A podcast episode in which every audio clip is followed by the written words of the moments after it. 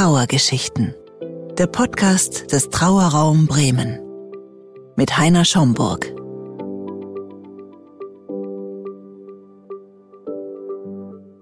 Ich begrüße Sie recht herzlich in unserem Podcast Trauergeschichten. Heute mit der Folge Eine bunte Kinderurne. Svenjas Tochter Lotta ist mit sechs Monaten verstorben. Lotta war als Frühgeburt entgegen der Erwartung der Ärzte lebend zur Welt gekommen und hat ihre Eltern nachhaltig verändert. Svenja hat ihre Tochter nach dem Tod selber gewaschen und angezogen. Sie über mehrere Tage hinweg immer wieder im Trauerraum besucht und sogar die Urne in Lottas Beisein bemalt. Der schrittweise Abschied hat ihr geholfen, die Situation anzunehmen. Die Seebestattung und die Lebensfeier beschreibt Svenja als traurig, aber schön. Gespräche über Lotta im privaten Umfeld gestalten sich häufig schwierig, da die Menschen sich nicht trauen, über verstorbene Kinder zu sprechen.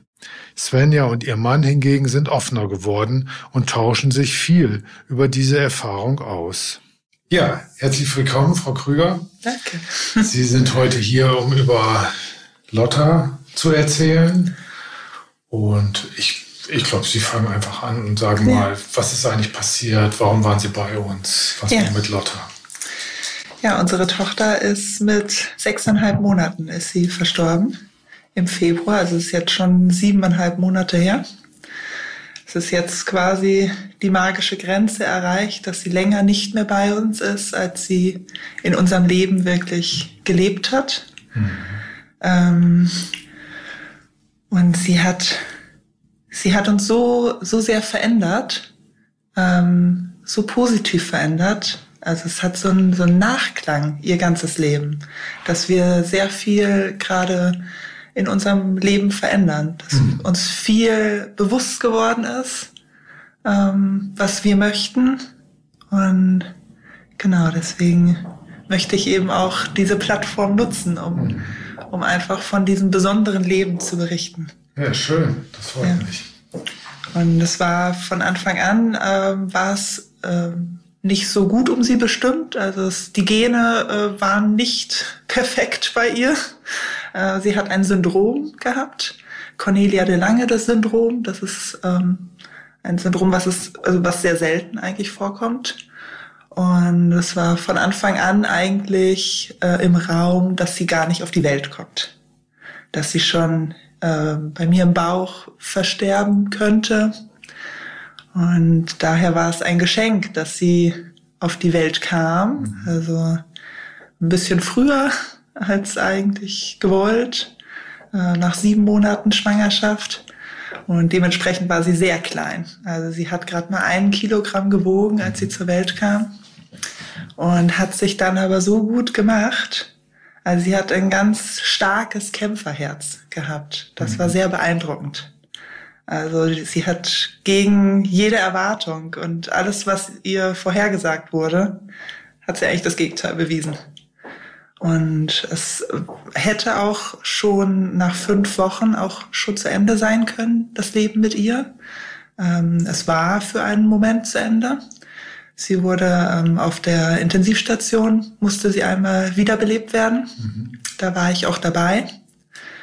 Und da ist einfach nochmal bewusst geworden, wie fragil doch ihr Leben so ist. Mhm.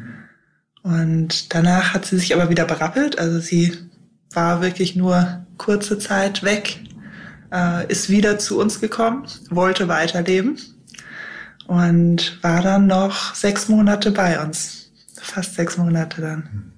Und in der Zeit hat sie wirklich viel geschafft. Und wir waren auch ein paar Mal mit ihr im Urlaub. Wir waren in Dänemark mit ihr, in Österreich. Also sie hat da schon einiges gesehen, was so gar nicht machbar oder wo man gar nicht dran geglaubt hätte. Ja, und das war sehr besonders. Ähm, das war dann zum Schluss, äh, hat sie wirklich alle Probleme, sag ich mal, alle äh, speziellen medizinischen Eigenarten, die sie so hatte, äh, hat sie beiseite geschoben, hat sie alles selber hinbekommen. Mhm. Und dann war es, wenn es am schönsten ist, soll man quasi gehen. Das, war letztendlich so ihr Lebens, ihr Lebensziel, was sie erreicht hat. Und dann ja, mussten wir sie leider gehen lassen. Mhm. Ja. Und dennoch hat sie so viel zurückgelassen. Also es ist auch kein, kein Abschied wirklich gewesen. Es ist ein Abschied von ihrem Körper. Und auch hier der Raum jetzt, da habe ich mich von, von ihrem Körper ab, verabschiedet. Aber sie ist in meinem Herzen. Sie ist in der Luft. Sie ist überall. In meinem ganzen Dasein ist sie da. Mhm. Und, ja. das ist es. Ja. Mögen Sie ein bisschen erzählen, wie Sie Abschied genommen haben, wie das war, wie es war, als Sie dann erfahren haben, wie ist sie gestorben, was ist passiert? Ähm, eigentlich wie als sie fünf Wochen alt war, ähm, hat sie sich an Erbrochenem verschluckt, mhm. wahrscheinlich. Beziehungsweise steht auch im Raum, ob ihr Herz auch ähm, versagt hat. Auf jeden Fall äh, war die Situation auch, dass wir sie versucht haben wiederzubeleben. Und äh, auch Notarzt und Rettungsdienst haben das nicht geschafft. Ähm, und das war am, am frühen Morgen, also fünf, sechs Uhr war das. Ähm, ja, und wir haben eigentlich nie das im Kopf gehabt, dass sie, dass wir uns darüber Gedanken machen müssen, dass sie doch geht. Also wir haben das einfach so genossen und dann nicht, nicht viel Gedanken dran verschwendet. Mhm. Deswegen kam es dann sehr überraschend. Ähm, und wir hatten auch gar nicht den Kopf dazu, uns selber damit zu befassen, was kommt. Also der äh, Pastor, der ähm, Seelsorger, der hatte uns so ein paar empfohlen in Bremen. Und dann haben wir das an eine Freundin übergeben, dass die sich doch da das Beste, was, was am besten zu uns und zu Lotta passt, aussuchen soll. Und genau, und es war von Anfang an klar, dass es nicht schwarz, schwarz, schwarz sein soll. Und dieses Klassische, was man ähm, gerade so von der Religion her mit Trauer verbindet. Das wollten wir auf keinen Fall, weil das für uns nicht passend war. Mhm. Und es war auch klar, dass wir nicht eine Beerdigung wollen oder dieses, also es sollte was, was zu uns passt sein. Und da ist der Trauerraum dann in die Hände gefallen mhm. und das war ein großes Geschenk. Also wir hatten dann die Möglichkeit, ähm, auch viel selber zu gestalten und viel ähm, mitzuentscheiden. Also eigentlich von Anfang an. Das, das, also sie musste obduziert werden und als sie dann zwei Tage später hierher kam, ähm, durfte ich sie auch einmal waschen und äh, schöne Sachen anziehen, die uns ganz besonders am Herzen liegen. Und ich hatte die Möglichkeit auch, äh, ich glaube zehn Tage waren es insgesamt, konnte ich quasi jeden Tag herkommen ähm, und durfte so auch ganz langsam sehen, was, was der Tod mit ihr macht, mit ihrer Hülle. Mhm. Ähm, das war für mich sehr wichtig. Mhm. Also ich hätte das, es wäre mir sonst schwerer gefallen, da wirklich von, von ihr so loszulassen, ne? von, von ihrer, von ihrem Körper. Mhm. Das ist ja, und durch, es klingt so furchtbar, aber durch ihren Verfall, mhm. äh, einfach der Körper, der eben nicht mehr lebt, der verändert sich ja ein Stück weit. Äh, und dass ich das wirklich sehen durfte, jeden Tag, das hat mich dann zum Schluss dazu gebracht, dass ich wirklich sagen konnte, okay, es ist, ich nehme das jetzt so ein Stück weit an, auch wenn das natürlich noch ganz weit weg war, dass ich irgendwie was verstanden habe oder das in Ordnung war, mhm. das war noch ganz weit weg. Das Akzeptieren war noch nicht da, aber ähm, ich konnte sie jeden Tag anfassen, ich konnte sie sogar auch in Arm nehmen und mich dann Stück für Stück von ihrem Körper ähm, ja, entziehen. Mhm. Sie waren in den zehn Tagen sechsmal hier. Ich dachte sogar öfters. Ja, okay. Ich habe nämlich nochmal nachgeguckt. Es waren sechs Mal. Ach so.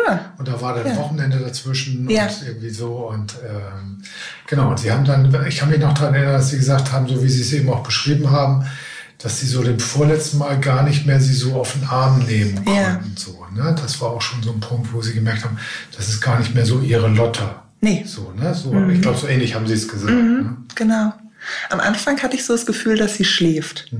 Da hatte ich auch noch zu ihrer Kollegin, auch als ich rauskam aus dem Raum, gesagt, ich habe sie jetzt hingelegt zum Schlafen.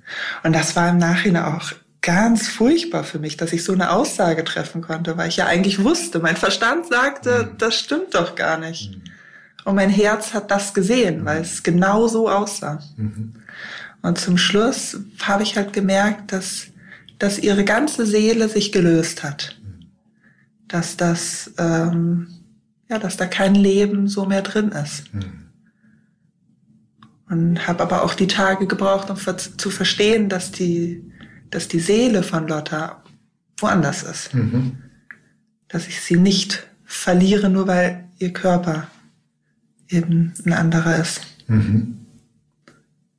Ja, und es war wichtig, wie Sie sagen, dieser Prozess des Abschiedsnehmens. Ja. Jeden Tag oder jeden zweiten Tag. Ja, Weil irgendwie, man greift ja gar nicht, was da passiert, ne? was das bedeutet. ne? überhaupt nicht. Nee, Es hat vorher das ganze Leben bestimmt, genau. ne? Ja. auch wenn es so kurz war. Aber Ja. man war das ja gar nicht gewohnt, am Anfang ohne sie zu sein. Ja. Also es war schon mal ein paar Stunden, dass sie mal bei der Oma war oder dass, dass man mal kurze Zeit ohne sie war. Das kannten wir schon. Aber so einen ganzen Tag, Hm. zwei Tage, eine ganze Woche, das wäre erstmal schwer. ja, und dann die Dimension, sie kommt gar nicht mehr zu Ihnen. Mhm. Und das zieht sich eigentlich bis jetzt, dass das immer wieder kommt der Gedanke, ach, eigentlich fühlt es sich doch so an, als könnte sie gleich wiederkommen. Mhm. Okay. Also es, am Anfang war ja auch noch, haben wir erstmal alles auch belassen, so ihr Kinderzimmer und ähm, war eigentlich, ja, jetzt kann sie wiederkommen. Jetzt Mhm. ist vielleicht wieder ein Krankenhausbesuch und gleich kommt sie wieder nach Hause. Mhm. Mittlerweile haben wir schon einiges äh, von ihr in den Keller gepackt. Also es sieht nicht mehr so aus wie vorher. Und trotzdem ist es irgendwie, sie ist so nah bei uns und wird das auch immer sein, ähm, dass man sie auch gleich wieder halten könnte. Mhm. Haben Sie irgendwas zu Hause kreiert für Sie? So einen kleinen Altar oder irgendwie so? Wenn Ja. Sie das mal beschreiben. Ähm, wir haben so ihre ganzen, also die ganzen Stücke, die wir ganz besonders mit ihr in Verbindung setzen. Also die ganz kleine Kleidung vom Anfang, ähm, die haben wir auf einen Bilderrahmen gespannt. Also haben das so drapiert, dass wir das alles sehen können. Vor allem eben diesen Größenwachstum, also von einem Kilo zu dreieinhalb Kilo, was sie geschafft hat. Das sieht man da ganz schön. Und wir haben eine große äh, Collage mit Bildern gemacht. Hängt bei uns in der Küche. Mhm. Ähm, ja, und eben die ganz vielen äh, Spielsachen und ihr Reisepass, den sie hatte, äh, das Flugticket, mit dem weil ich hier zweimal mit ihr fliegen durfte. Also solche Sachen, die einfach ganz speziell ist und ganz besonders, dass wir das haben, Mhm. dass wir das mit ihr haben durften. Das, ja, das bleibt uns. Würden Sie mal sagen, wie, das, wie Sie auch unterschiedlich Ihr Mann und Sie mit der Situation umgegangen sind oder gab es viele Ähnlichkeiten? Mm, Wir haben eigentlich von Anfang an sehr viel darüber gesprochen, was das mit uns macht. Das war es wichtig, ne? Ja, Ja. ja. Also ich kenne auch einige, da hat das äh, auch eine Beziehung, eine Ehe entzweit. Mhm. Und ähm, wir konnten von Anfang an gut kommunizieren, uns gut mitteilen, was der andere braucht. Mhm. Toll. Ähm, ja, wir konnten auch gut miteinander einfach auch weinen und uns halten. Da, auch wenn der eine gerade eigentlich in, einer, in besseren Gefühlen war, konnte er trotzdem den anderen dann unterstützen in, in so einem in schweren Loch. Mhm. Und das zieht sich eigentlich bis jetzt, ja. Ähm, also mein Mann ist auch eigentlich nicht so dieser typische Mann mit Mhm. männlicher Trauer. Das äh, finde ich ganz, auch ganz gut. das heißt, ne? Na, das, also das wird ja mal gesagt, dass es mit, äh, dass Männer eigentlich nicht so viel mit Tränen Ja. trauern. Und äh, Das ist für mich so, was so mit männlicher Trauer in Verbindung Okay. ähm, ja, da ist er mir ziemlich ähnlich. Also er zeigt seine Gefühle und Ja. gibt sie auch aus. Ja, genau. Ja, schön. Ja. Mhm. Ähm, ja, wir hatten ziemlich schnell, ah, vier Monate vielleicht, hatten wir beide so das Gefühl, wir brauchen irgendwie wieder so ein bisschen Alltag, brauchen so ein bisschen was zu tun. Ähm, und er hat sich dann auch wirklich einen neuen Job dann gesucht und hat so das dann ähm, geschafft, wieder irgendeine Bestimmung zu haben. Mhm. Genau, bei mir ist es auch so kleine Projekte, die ich habe. Ähm, also viel malen wieder und äh, einfach aufmerksam machen, was es so in der Trauer für Möglichkeiten gibt. Das Mhm. habe ich mir gerade als Aufgabe so gesetzt. Schön. Ja. Es ist viel Unbekanntes auch. Und viele haben Angst davor. Mit dem Umgang, Tod, Sterben, einfach auch, weil sie da gar keine Schnitt, gar keinen Schnittpunkt haben. Ja, oder keine Erfahrung Ja. oder es nicht aushalten, Ja, diese Traurigkeit. ja. Das heißt, sie werden manchmal auch nicht angesprochen oder Ganz gemieden häufig. oder wie, wie reagiert die Umwelt? Mm, Ja, also viel ähm, Abweisung, ja, schon. Also am Anfang war noch häufig, dass, dass man äh, angerufen wurde oder dass das geschrieben wurde, wir denken an euch. Und das äh, ist mittlerweile nicht mehr. Also es ist viel so ein Alleingefühl Mhm. und nicht verstanden werden. Mhm. Also gerade der Druck eben, man muss wieder funktionieren, das Leben muss doch weitergehen, es muss doch wieder wie vorher sein. Mhm. Das spüren wir ganz viel. Okay. Ähm, mir macht das sehr viel zu schaffen, weil mein Leben ist nicht wie vorher. Und äh, Abschied nehmen ist auch nicht an meiner Tagesordnung. Darum geht's mir gar nicht. Mhm. Es geht darum, dass, dass eben andere verstehen, sie ist ein Teil von uns. Ähm, und man muss damit umgehen können, dass, dass ich auch einfach mal von meiner toten Tochter erzähle. Ja. Jeder andere im Umfeld erzählt von den Kindern, was die alles Neues können. Und Ja. ich habe leider nur die, ja, diese kurze Zeit und immer wieder eine, die gleiche Geschichte quasi. Mhm.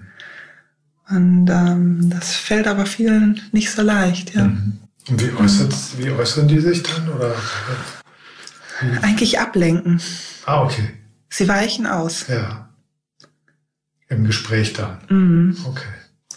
Oder ein Verstummen. Mhm. Wenn man davon anfängt, dann wissen die nicht so recht, was, was soll man darauf sagen. Mhm. Ist ja auch schwer. Ja. Was soll, ich, soll man auch dazu sagen? Das ist ja auch nicht so einfach. Oder haben Sie einen Wunsch oder eine Idee, wie, oder wenn Sie jetzt jemanden treffen würden, die auch Ihr Kind verloren haben, wie würden Sie damit umgehen? Was würden Sie sagen? Also mit, mit Leuten, die eben auch ihr Kind verloren haben, andere verwaiste Eltern, mit denen kann man ganz wunderbar über das Kind sprechen. Und das, das ist so ein schönes Gefühl, dass der andere genau weiß, ähm, was, was es einem bedeutet, das, das auszusprechen und Mhm. von den Stärken und einfach von diesem wunderbaren Menschen, den man im Leben hatte Mhm. ähm, zu berichten. Und im Umfeld ist es eher so, dass es ähm, versucht wird zu vergessen. Mhm. Also ein Haken dahinter ähm, ist ja jetzt nicht mehr in unserer Mitte. Mhm.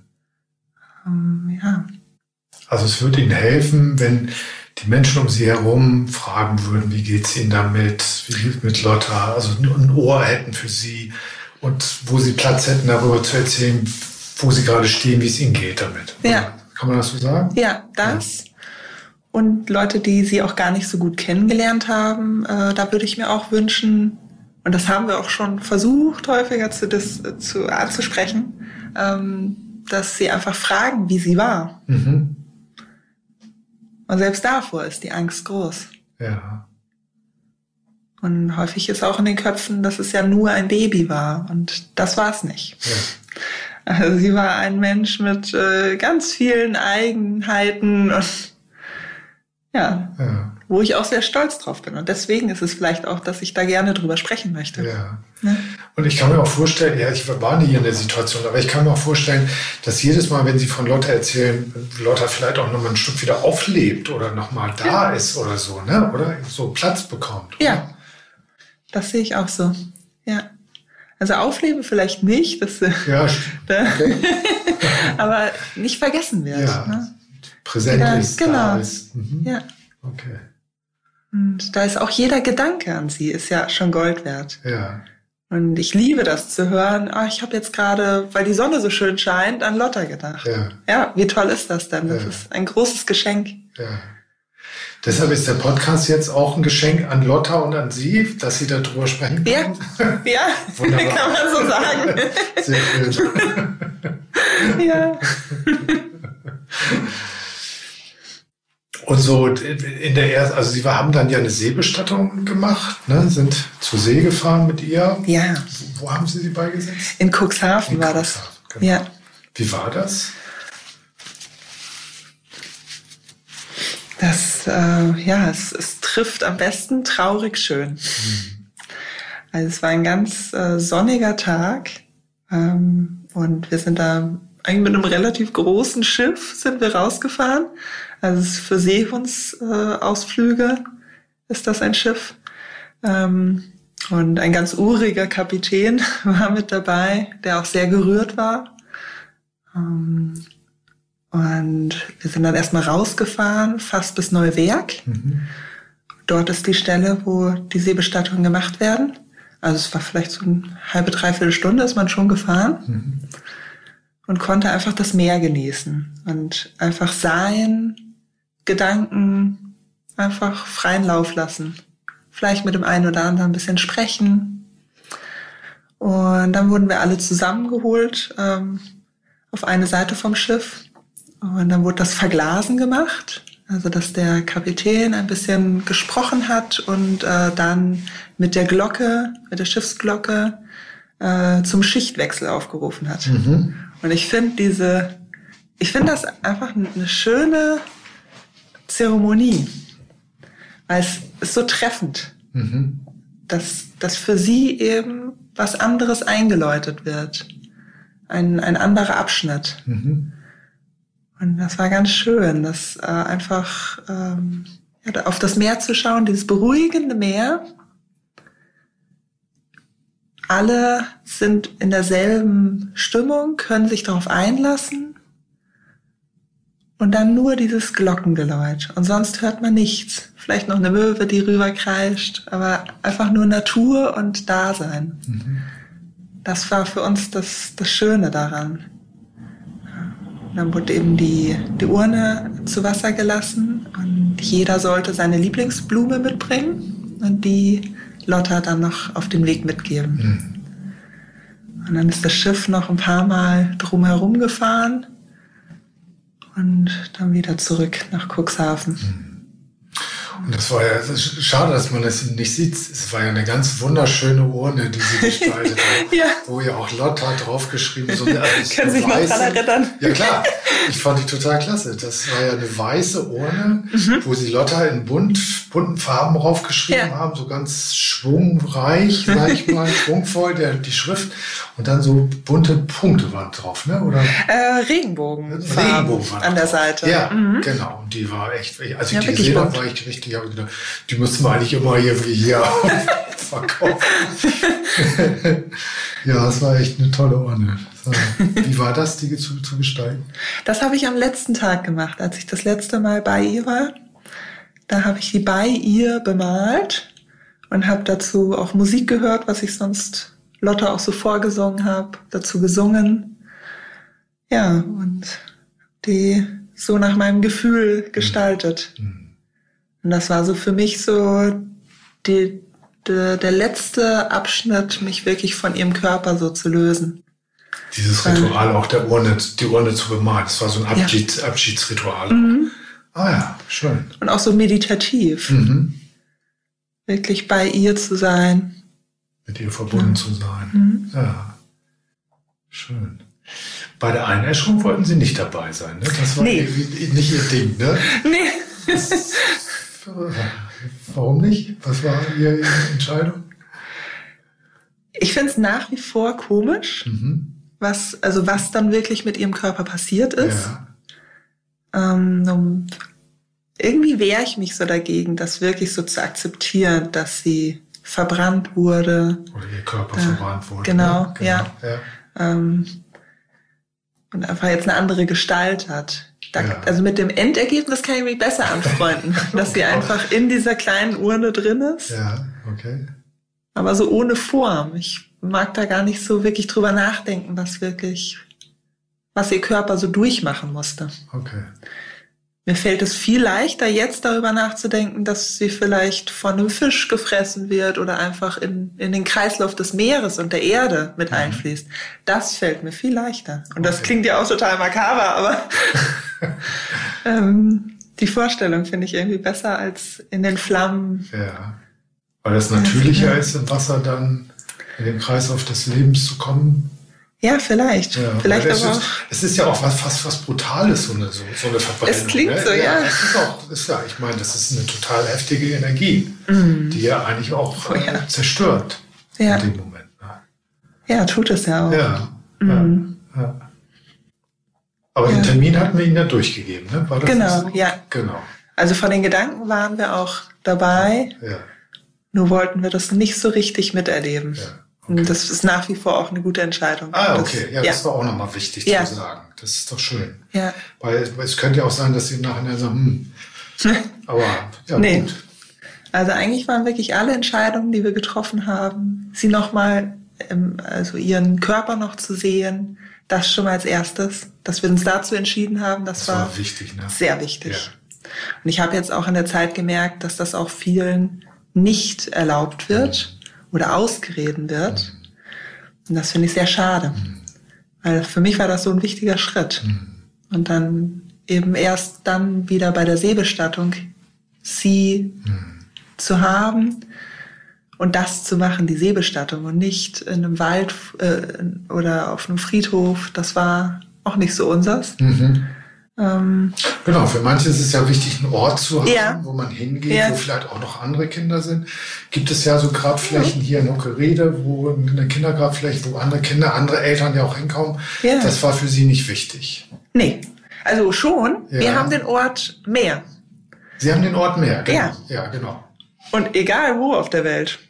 Genau, da kann das wäre nicht meins. Ich könnte das nicht. Ja. Aber für sie ist es genau gleich. Genau. Ja. Ich glaube, da ist auch jeder anders. Ja, ist auch, so ist es halt. Ne? Ja. Ich, ich hätte, glaube ich, einen Platz gebraucht. Also, ja. Ja, aber so ist es. Und, und so haben sie mich gefunden. Wunderbar. Ja, obwohl die, die, diese Phase, diese Zeit, wo man sich diese Gedanken machen muss, so schwer ist, mhm. ist es, glaube ich, total wichtig, wirklich in sich reinzuhören, was ist sein eigenes Bedürfnis. Mhm und sich auch nicht viel reinreden zu lassen. Also man ist ja auch verleitet, dann gerade von nahen Angehörigen dann auch Empfehlungen anzunehmen. Mhm. Und da haben auch versucht, äh, Familienmitglieder auch zu sagen, oh, nicht vielleicht doch eben ein Ort, wo man hingehen kann, wirklich Tut ein Grab. das nicht an, ne? Ja. Dieser klassische Satz. Ja. Und da haben wir aber auf uns gehört und waren uns da auch sehr schnell einig. Super. Beste Entscheidung. Ja. Gab es auch eine Situation, wo, wo Sie auch kämpfen mussten oder auf, verurteilt wurden vielleicht oder so? Oder eher nicht? Ja, also mit schon mit der Entscheidung mit der Seebestattung, das mussten wir erstmal ähm, durchsetzen. Mhm. Ah, Familie durchsetzen? Oder? Ja, es ah, war okay. erstmal schon okay, sehr komisch. Ja, okay. Und wir haben jetzt vor ein paar Wochen, zwei Wochen ist es glaube ich jetzt her, ähm, haben wir eine Lebensfeier gemacht. Ähm, eben auch im größeren Kreis. Bei der Seebestattung waren wir, glaube ich, nur 10, 15. Ja. Und jetzt waren es 50. Wow. Ja. Und das hatten wir von Anfang an im Kopf. Mhm. Also schon in den Tagen, nachdem sie gegangen ist, mhm. haben wir, wussten wir, das wollen wir machen. Mhm. Und das war vielen ein Dorn im Auge. Also das war, es war schon, dass, dass wir es Lebensfeier nannten, mhm. ist immer noch ähm, bei manchen sehr komisch, weil viele nicht verstehen können, dass wir, dass wir ihr Leben feiern mhm. wollen. Mhm.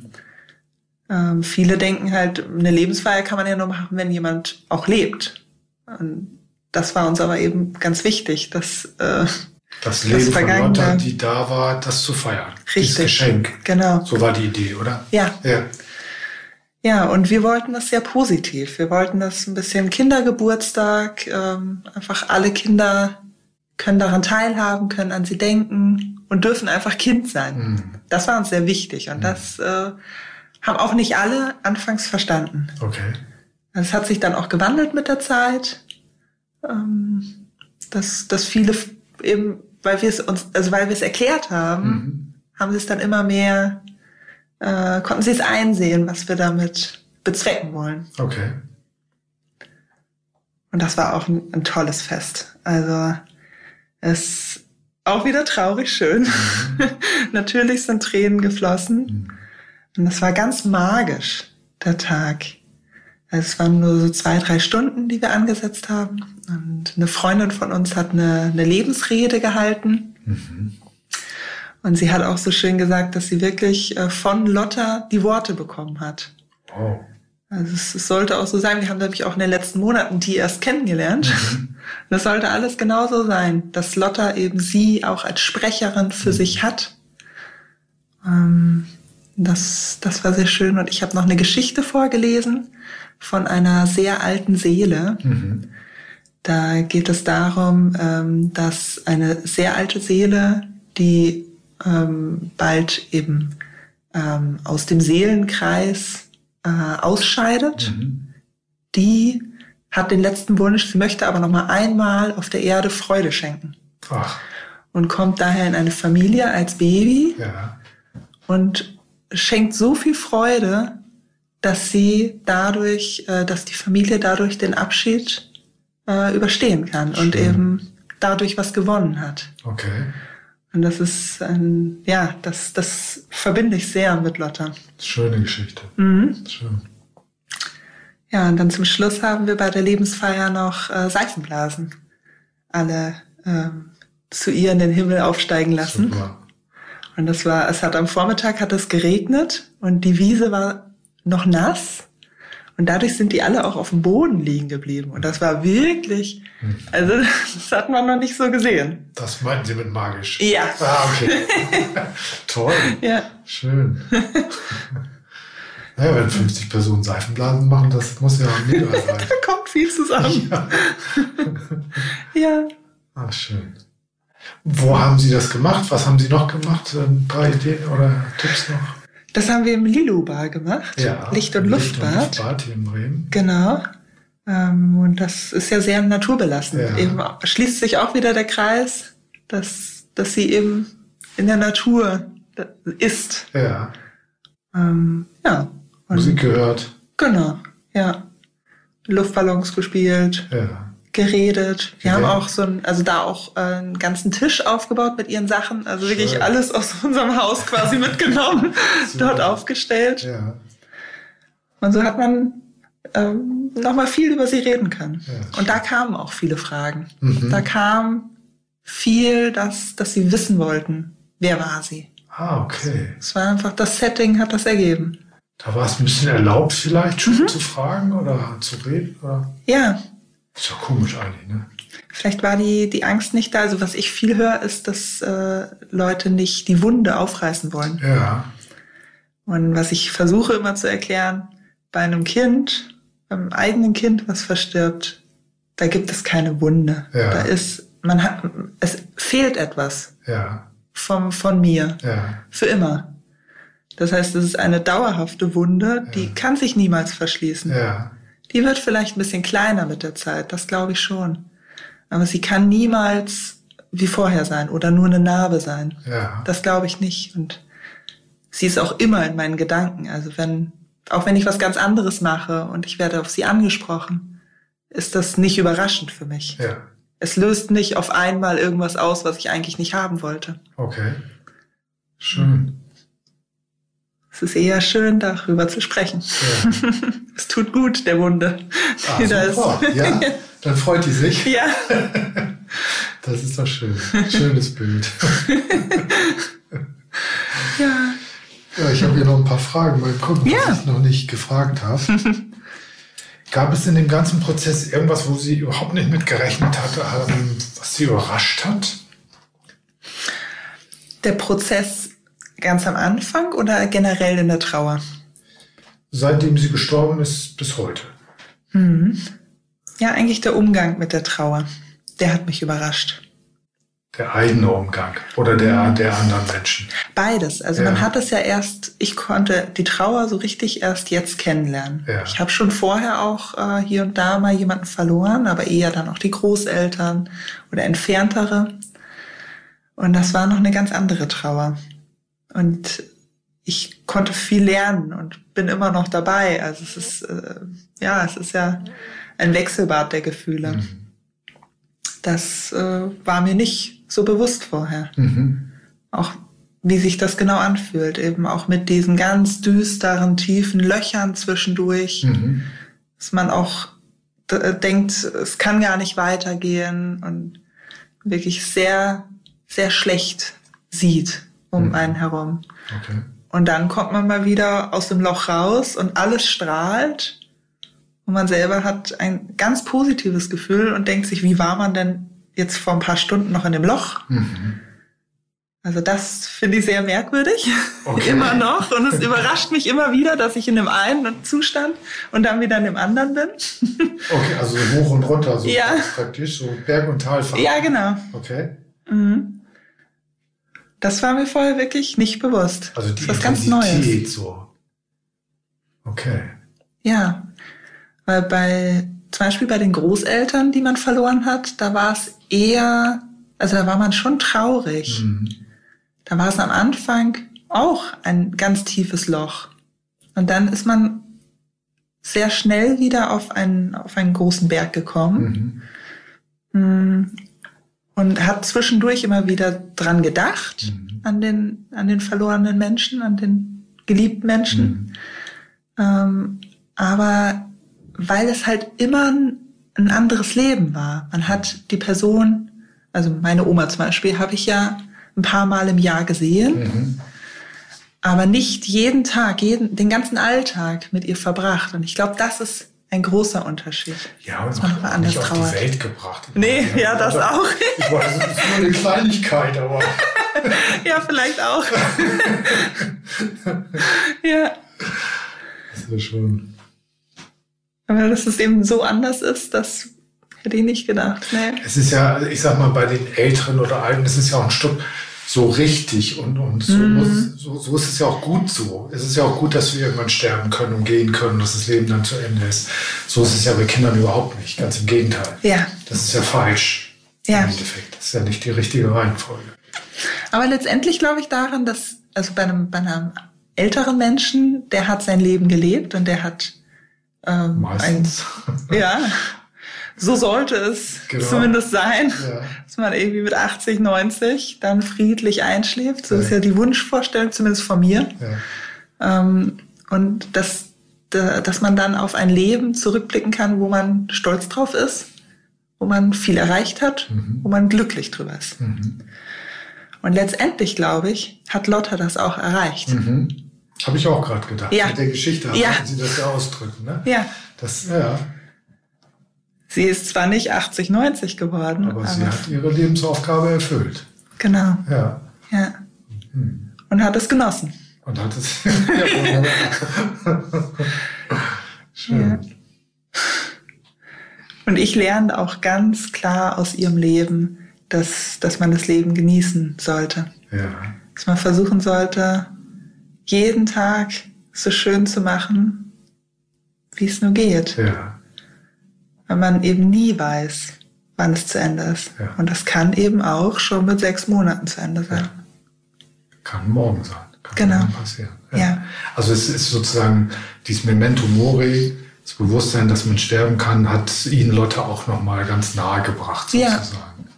Und auch selber die, die Angst vorm Sterben. Ah, Weil jetzt weiß ich ja, da ist mein Engel. ja. Da, was soll mir da passieren? Ja, Der Sie abholt, oder wie? ja. Das ist doch schön.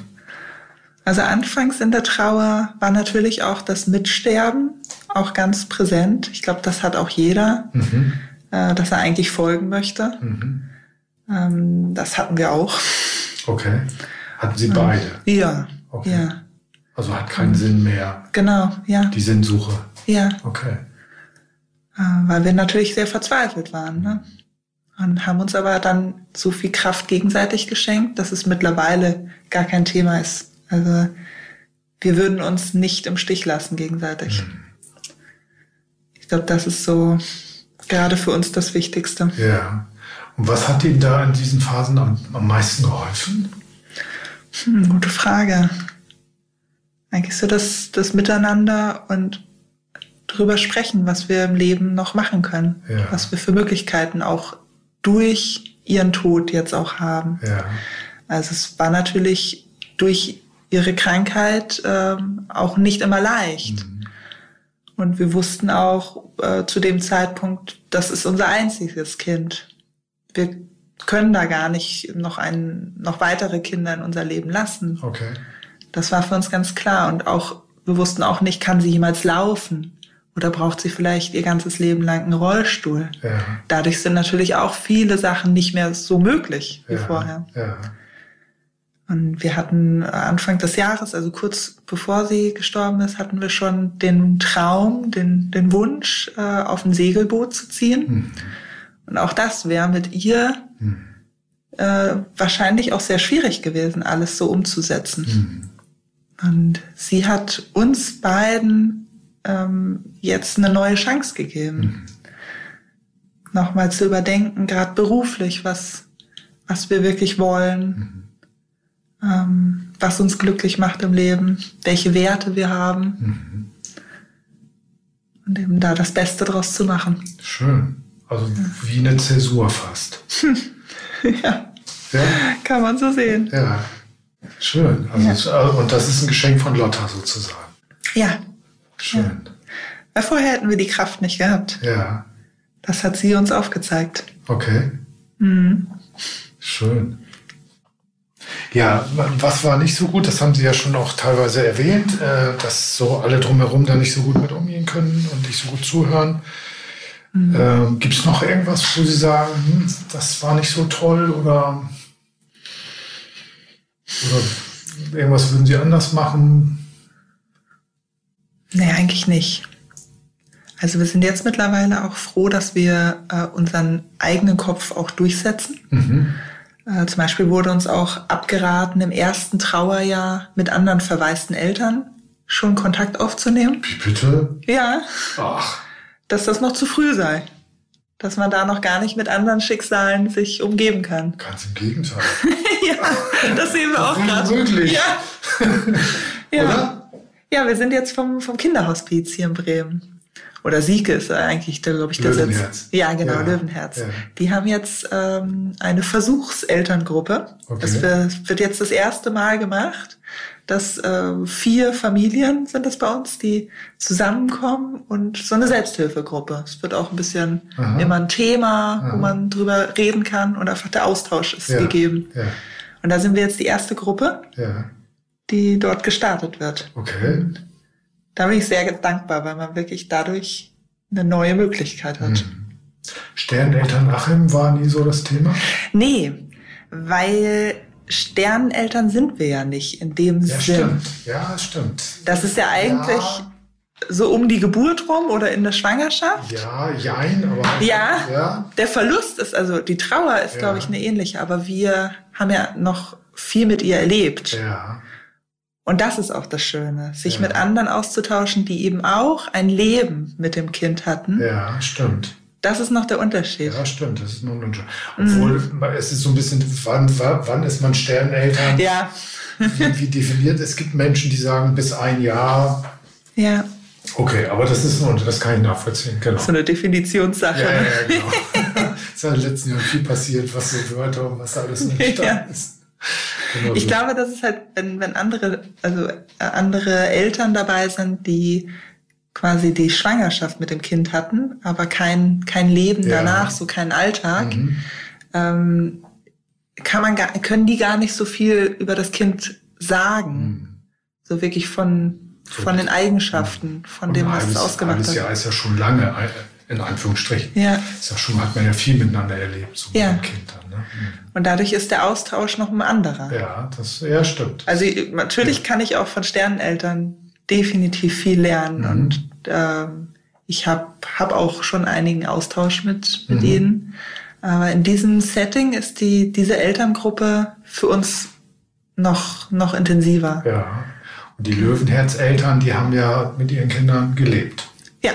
Ja, genau. Also da sind wir die Jüngsten. Da sind sie, oder Lotta ist die Jüngste, ne? Ja. Genau, stimmt. Weil die ja teilweise 10, 15, 20 Jahre alt werden, ne? Hm. Genau. Ja, es ist auch sehr durchmischt. Also Ja. da ist eine mit einem Zweijährigen, Ja. dann ein Kind, das sieben war und Ja. dann noch 15. Also wirklich alle Genau. Altersbereiche. Ja. Wo es da auch noch wieder Unterschiede gibt, dann, ne? mit Pubertät und so. Ja, ja. Okay. Und doch haben alle genau dasselbe gemeinsam. Ja, Dass ein Kind bei ihnen fehlt. genau. Und wir sind ja angefangen, was nicht so gut war, und das ist eben versucht auszure auszureden. Ja, ja, Wollte man mit ausreden. ja. Ja. Ja, also am Anfang kam uns auch selber noch nicht der Gedanke. Da waren wir so fokussiert Ja. auf uns. Erstmal Fuß wieder an die Erde kriegen. Ja, genau. Das trifft's gut. Ja. Ja, und dann wollten wir eben verstanden werden. Ja, Und das wird man am besten von Gleichgesinnten. genau. Ganz genau. Gab es sonst noch irgendwas, wo was nicht so doll war oder was schwierig war? Nee, eigentlich nicht. Also Gut. eigentlich sind wir sehr zufrieden, so wie es war. Das überwiegt eigentlich. Und das andere wird sich fügen. Also Mhm. wie wir wirklich wieder in die Gesellschaft passen Mhm. und wie unser Leben weitergeht, das und wie man darüber redet in der Zukunft, das wird sich irgendwann fügen. Ich meine, Sie haben sich jetzt ja auch verändert und haben ja einen, heftigen Lernprozess hinter sich. Ja. Da sind halt bestimmte Menschen, die vielleicht nicht mehr so an der Seite passen und Ja. da kommen irgendwie neue Menschen dann. Ne? So ist es halt. Ja, richtig. Das Leben ist Prozess. Ja. Hm. Ja.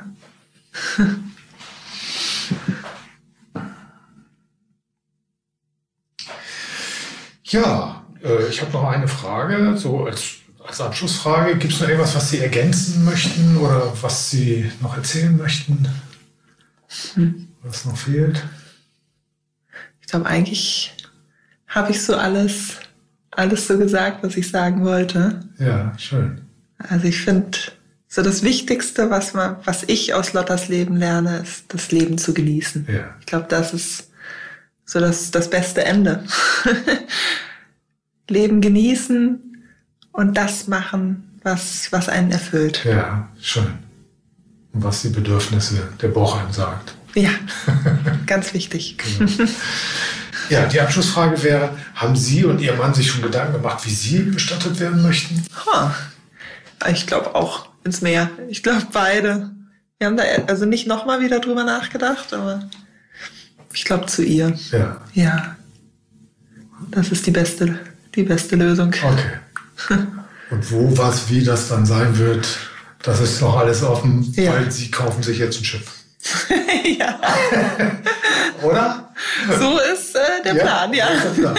Und wollen die Weltmeere besiegeln. Genau. Toll. Ja. Das ist ja Freiheit genießen. Schön. Das ist ja schön. Und ihr hinterher. Und ihr, Sie ist ja vielleicht schon in Amerika, Ja, oder? sie ist ja überall. Ja. ja. Ja, schön. Also es ist schon Planung so oder ist noch die Idee oder? Es muss erstmal noch finanziert werden, Ja. aber wir arbeiten an unserem Traum. Okay. Und das, es wird kein Traum, kein leerer Traum, sondern wir machen es irgendwann. Vor der Rente. Das ist. hoffe ich. Aber deutlich vor der Rente, oder? Ja. Ja, schön. Toll. Vielen Dank. War ganz schön, Ihnen zuzuhören und auch was Sie jetzt ausstrahlen und wie Sie mit dem Leben umgehen und so. Ist ganz schön zu erleben. Vielen, vielen Dank. Ja, danke, dass ich hier sprechen durfte Ja, sehr und das gerne. teilen durfte. Das war Trauergeschichten. Der Podcast des Trauerraum Bremen. Weitere Informationen über unsere Arbeit gibt es auf Facebook und Instagram sowie unter www.trauerraum-bremen.de.